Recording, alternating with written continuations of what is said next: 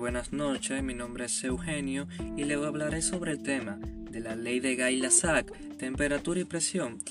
Para el caso de un gas, la temperatura y la presión son directamente proporcionales. Mientras ésta mantiene todos sus elementos constantes, mientras sube su temperatura de un gas, subirá su presión y viceversa. Si calientas un gas, sus partículas se moverán más rápido y si éstas están dentro de un contenedor, contenedor sus partículas chocarán más rápido por segundo. Esto sucede cuando se incrementa la presión.